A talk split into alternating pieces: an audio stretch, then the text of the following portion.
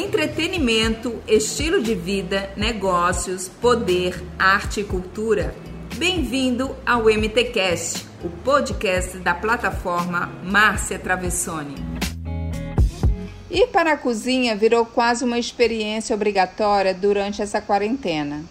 Seja para fazer um prato mais sofisticado, testar uma receita de bolo ou tentar fazer um arroz sem queimar. O fato é que muita gente perdeu o medo do fogão e descobriu algo novo na cozinha. Mais do que um passatempo para o período de isolamento, essa missão com o fogão, forno e panelas tem feito muita gente mudar a relação com a forma de se alimentar.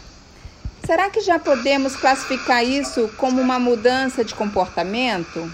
E mais, será que estamos de fato mudando nossa forma de nos relacionarmos com a comida? Quem conversa sobre o assunto com a gente é a nutricionista Rafaela Zanita, que é apaixonada por ajudar pessoas que decidiram mudar de vida em busca de um estilo mais saudável. O trabalho de Rafaele é para ajudar essas pessoas a se alimentarem melhor, emagrecer, recuperar a saúde e a autoestima.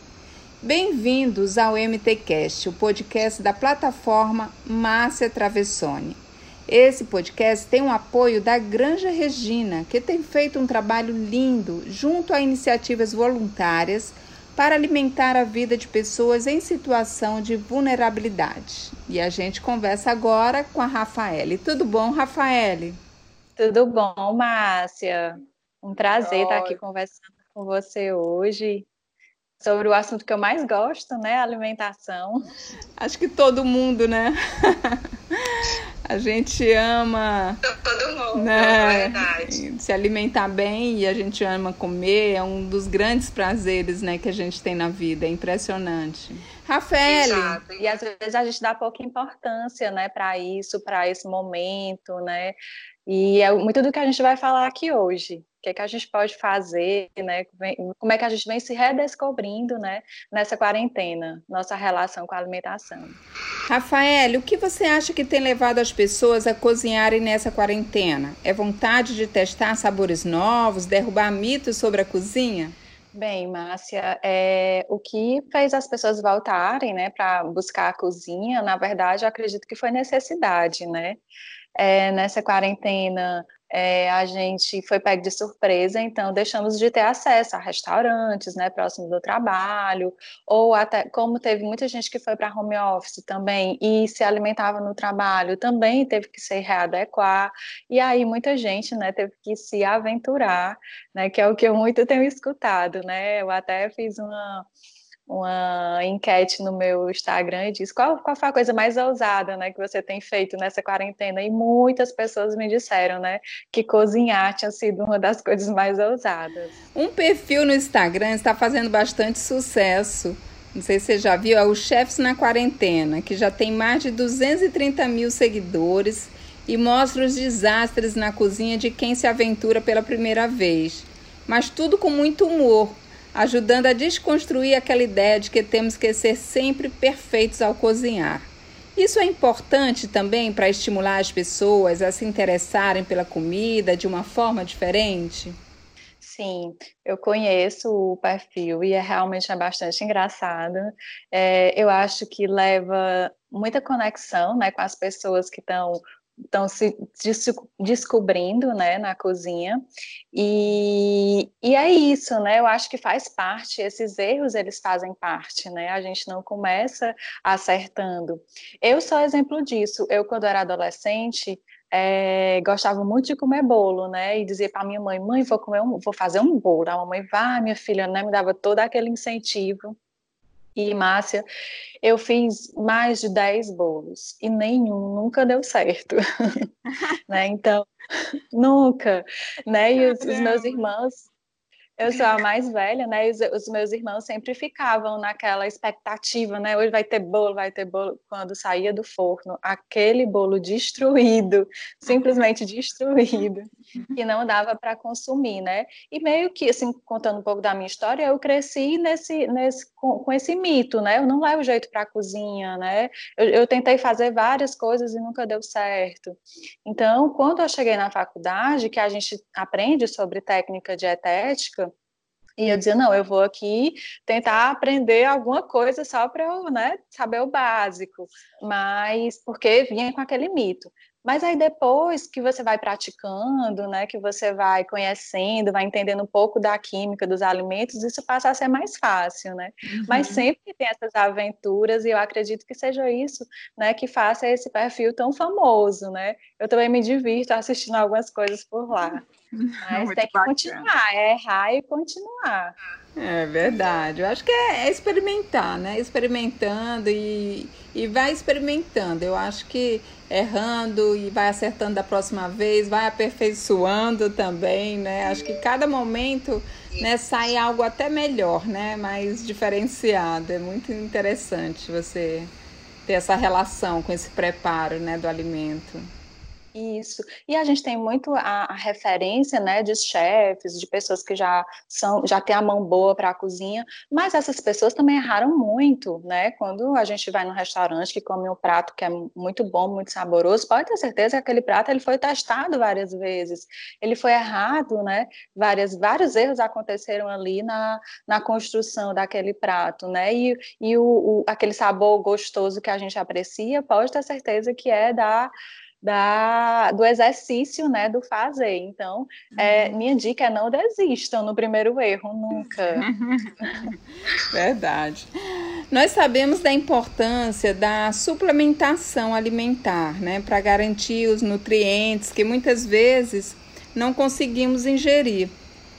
Mas temos percebido uma transformação da alimentação ultimamente, em que as pessoas se preocupam em comer nutrientes e não comida né, de verdade. Isso pode ser problemático, Rafael. Como podemos equilibrar essa nutrição com o ato de comer? Certo. É, a suplementação, né, ela é muito prática, né, é cara também, né, e muitas vezes elas não são tão eficazes, né? A gente às vezes não tem noção disso. Também a gente cria esse, esse, essa questão de que o suplemento ele é melhor do que o alimento, porque ali eu estou com um nutriente concentrado, mas não necessariamente ele, ele, ele seja o adequado, porque ele não está biodisponível, né? A biodisponibilidade é aquele composto ativo que está pronto para ser absorvido, porque é, a qualidade daquele suplemento às vezes não é bom, então tem uma diversidade é, é, de, de marcas, né, com, com diferentes qualidades. Então, assim, a suplementação ela é interessante, sim, mas ela precisa ser avaliada é, com, cada, com cada pessoa, de uma forma muito individual, é, conhecendo muita rotina, né? Porque às vezes tem pessoas que têm rotina, têm rotinas que não conseguem realmente se alimentar, mas que são casos específicos, a gente não, não pode generalizar. Então, avaliando essa necessidade, sim, eu acho que é uma boa.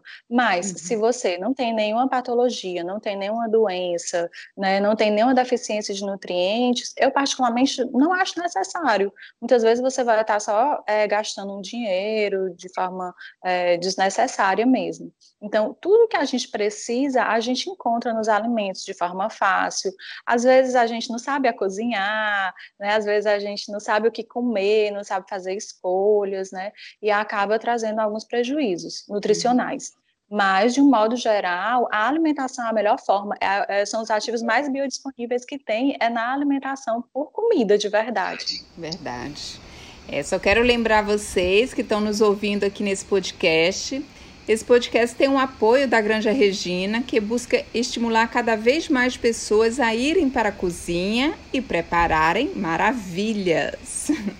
Esse ato de ir para a cozinha né, e fazer sua própria comida, mesmo que seja algo simples, como um arroz com frango grelhado, tem influência na maneira como o nosso corpo processa o alimento? o fato de nós termos preparado aquela refeição, colocando ali os temperos e sabores que gostamos, interfere nisso, Rafael? Sim, Márcia. É, tem as nossas emoções, né? Elas estão muito ligadas com a alimentação. O, o fato de se alimentar, ele é fisiológico, mas ele também é cultural, ele também é social, ele também é emocional, né? Então tá tudo tudo junto. Né? Então, você cozinhar lhe ajuda a ter uma melhor relação com o alimento, né? lhe ajuda a ter autonomia, a você comer o que realmente precisa, a você escolher o que, o que de fato é bom, é, lhe livra dos fast foods, né? É, o ato de você cozinhar com, com, com a família, né, ou para a família, também traz, traz essa questão do cuidado, do autocuidado, né, e com o cuidado dos seus, né, do, das pessoas que estão ali próximas.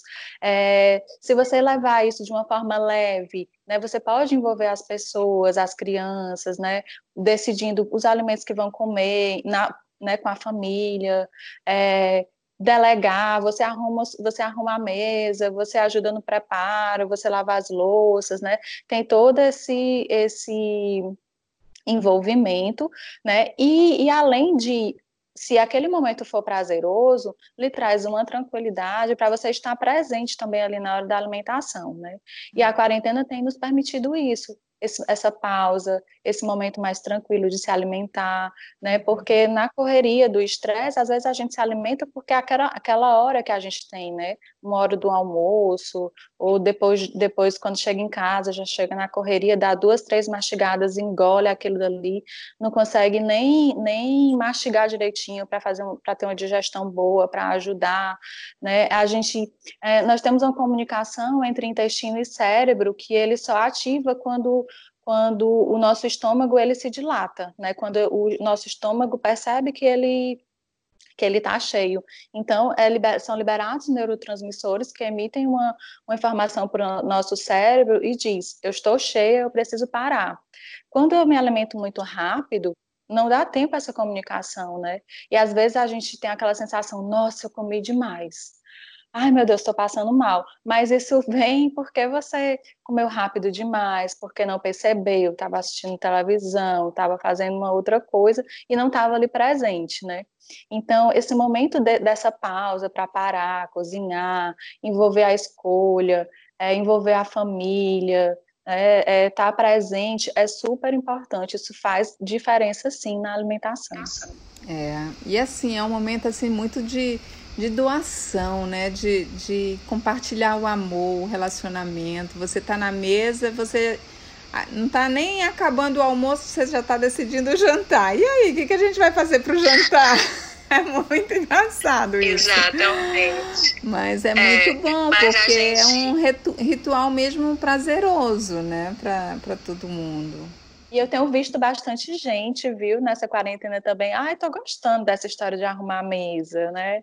Tô é. gostando de, desse momento. Eu, eu, eu, eu particularmente, estou gostando dessa quarentena, vendo as pessoas é, fazendo as pazes aí com esse momento da alimentação. Mas você acha que, que essas pessoas realmente passar e a se interessar mais a preparar a própria comida, mesmo depois da quarentena, e saber de onde vem um alimento que elas consomem, ou isso é um comportamento passageiro, você acha que isso veio para ficar? Você acha que as pessoas vão ficar mais ligadas nisso? Márcia, eu acho que esse já era um movimento é, né, que já vinha acontecendo das pessoas voltarem para casa às vezes por até outros motivos, às vezes violência. É, muita gente resgatou também o prazer de receber e já estava voltando para casa, né? Tanto que a, a a indústria imobiliária começou a mudar estruturas né, de novos apartamentos, começaram a pensar em cozinhas americanas para integrar exatamente a cozinha com a sala, a questão da varanda gourmet. Né? Então, acho que isso era um movimento que já vinha lentamente acontecendo e que é, acelerou agora esse processo na quarentena. Né? Essa necessidade que houve de cozinhar, eu acho que trouxe um pouco disso.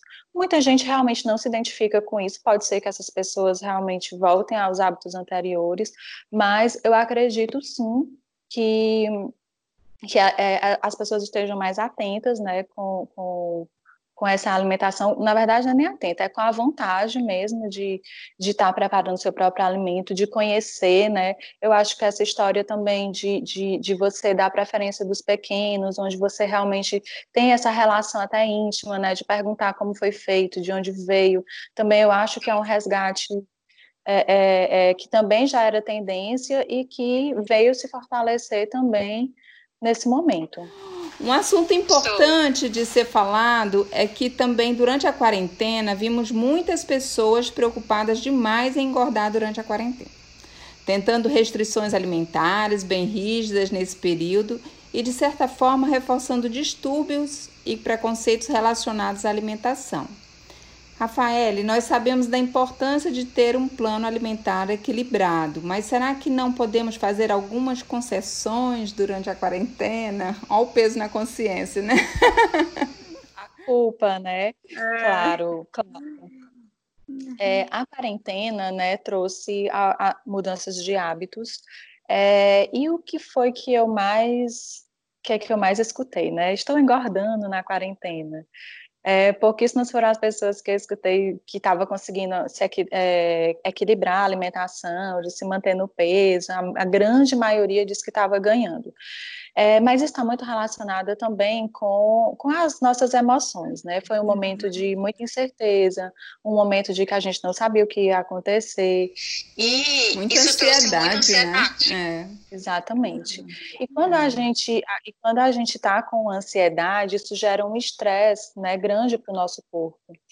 E quando isso acontece, a gente eleva o nosso nível de cortisol, que é o hormônio do estresse, e com, e com isso há um, um, desencadear né, de, de descontrole hormonal, porque eu aumento o cortisol, eu aumento a inflamação, eu reduzo os níveis de triptofano. O triptofano é um precursor da serotonina, que é o hormônio do bem-estar, né? É, isso traz compulsão também. Então, e muitas pessoas, muitas pessoas têm uma relação de, de, de quando tem dor, é, e aliviar na comida, né? Então, quando estava com essa dor da ansiedade, foi buscar a comida para se aliviar, para buscar um conforto, né? E aí veio, vai gerando cada vez mais essa compulsão, né? Vontade de comer doce, é, e sempre estar tá com vontade de mastigar, sempre estar tá indo à geladeira, né? Como resolver isso? É, existem duas coisas que eu acho importante a gente saber e que a gente não aprende nem na escola, nem, nem na faculdade, nem canto nem a não ser que a gente busque. Uma delas é controlar as emoções, a gente não sabe lidar com isso, a gente não sabe por que sente, não sabe como resolver as emoções, e a outra é se alimentar. Né? Então, eu, como nutricionista, tenho um dever grande de todo paciente meu trabalhar a educação nutricional, explicando para eles o que deve ter na alimentação, né? Quando eu vou para uma grande refeição, o que deve ter? Tem que ter proteína, tem que ter gordura, tem que ter carboidrato, tem que ter fibra. Quais são os alimentos que eu encontro cada um desses grupos de alimentos, né? É, então, você comer, você está num quadro de ansiedade, você comer certo lhe ajuda a controlar esse quadro de ansiedade. Você está ansioso e está buscando a alimentação para curar a sua dor, existem outras estratégias para curar essa dor, de repente arrumar um guarda-roupa, de, de repente ir ler um livro, de repente buscar, escutar uma música que ajuda a relaxar, né? Mas às vezes a gente sempre recorre a mesma forma de, de se confortar, porque a gente já foi buscar isso e de alguma forma isso funcionou. Né? Então a gente precisa ir buscar isso, é, é, controlar essas emoções para controlar essa ansiedade. E o que a, as concessões, Márcia, elas podem acontecer na quarentena, sim. O que ela não pode ser é uma rotina, né? Porque uhum. aí sim vai causar esse aumento de peso, né? E aí vem a culpa, e a culpa gera mais compulsão, e eu não estou conseguindo, e eu não estou conseguindo, né? Então a gente tem que saber controlar e manter a, a rotina o máximo que conseguir, claro. Escutei também muita gente dizendo que não estava, estava se sentindo muito empachado, né? Porque a gente também é, reduziu muito a nossa movimentação. Antes a gente se alimentava para sair, para dirigir, né? Ia para um canto, ia para um outro, no, no próprio trabalho se mexia mais. Agora a gente está em casa, então a gente reduziu muito é, é, a nossa movimentação. E mesmo quando a gente faz exercício em casa, a gente não faz como quando fazia na academia, né? Verdade, é. Com, com a supervisão ali de um professor, né? Então a gente reduziu isso. A gente precisava ter adaptado também nossa alimentação para esse momento, né? Para uhum. não se uhum. sentir taxado. Muita gente dizendo, ah, eu chego na próxima refeição e ainda estou muito cheia, né? Então tudo isso faz parte dessa educação, dessa, dessa consciência do saber comer. É verdade. Qual conselho você daria para as pessoas que querem tentar algo novo na cozinha? Mas ainda tem medo não somente das panelas, mas de sair de, da dieta, comer demais, sair do padrão. Ótima pergunta. É, a minha dica é: comece pelo café da manhã. Eu acho que é uma refeição mais fácil, né? Tem sempre uma receitinha de uma panqueca, uma panquequinha de banana com ovo, que é super fácil de fazer. É, tem as crepiocas, né? Então você começa ali se aventurando em coisas é, mais, mais rápidas, mais práticas, né? De repente você está se aventurando no jantar com um omelete, uma salada crua, né? Então aí você vai aumentando esse nível de dificuldade. Outra dica que eu dou também é a gente usar aquilo que tem à nossa disposição. Por exemplo, se eu não sei cortar uma carne, eu vou no supermercado e peço para o açougueiro já me entregar a carne cortada com o corte que eu quero. Isso ajuda, né? De repente, ali, ai meu Deus, como é que eu vou cortar esse frango, né? E muitos supermercados já fazem esse serviço já de, de entregar cortadinho. Tem outros locais também que vendem já umas saladas prontas, até mesmo já higienizadas, legumes já cortados. Então, coloca no forno, coloca o tempero que você mais gosta e vai se aventurando. A partir disso, você vai ganhando confiança, né? É, Para inovar também vale a pena buscar algumas receitas, assistir alguns vídeos, de repente assistir até mais de uma vez, né? Também para entender direitinho. E a grande uhum. dica, Márcia, que eu dou é se permita errar. Tente de novo e vai dar certo. Se você tiver medo de errar, você nem sai do canto. Verdade. E o que significa para você, enquanto nutricionista, comer bem? Comer bem, para mim, significa comer comida, é, estar num ambiente bom, né? É, com calma, um ambiente tranquilo, com calma, e estar perto de pessoas que a gente gosta com certeza isso vai refletir na saúde, na disposição, na felicidade, na animação. É, cada um tem a sua receita, né, Rafael? É só colocar isso tudo é. em prática e com amor. Exatamente.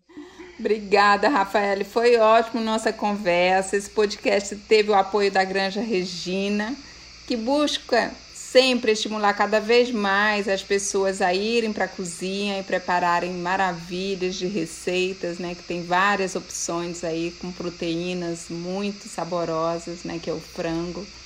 Então, muito obrigada, viu, por você participar do nosso podcast. Eu que agradeço é, o convite. Para mim é um prazer falar de alimentação, alimentação saudável, levar um pouco de, de conhecimento, né, dividir o meu conhecimento e ajudar vocês a ter, a ter uma vida mais saudável. Obrigada, Rafael. Até a próxima. E até a próxima, gente, com o MTCast da Márcia Travessone. Estamos presentes em todas as redes sociais. Inscreva-se e siga.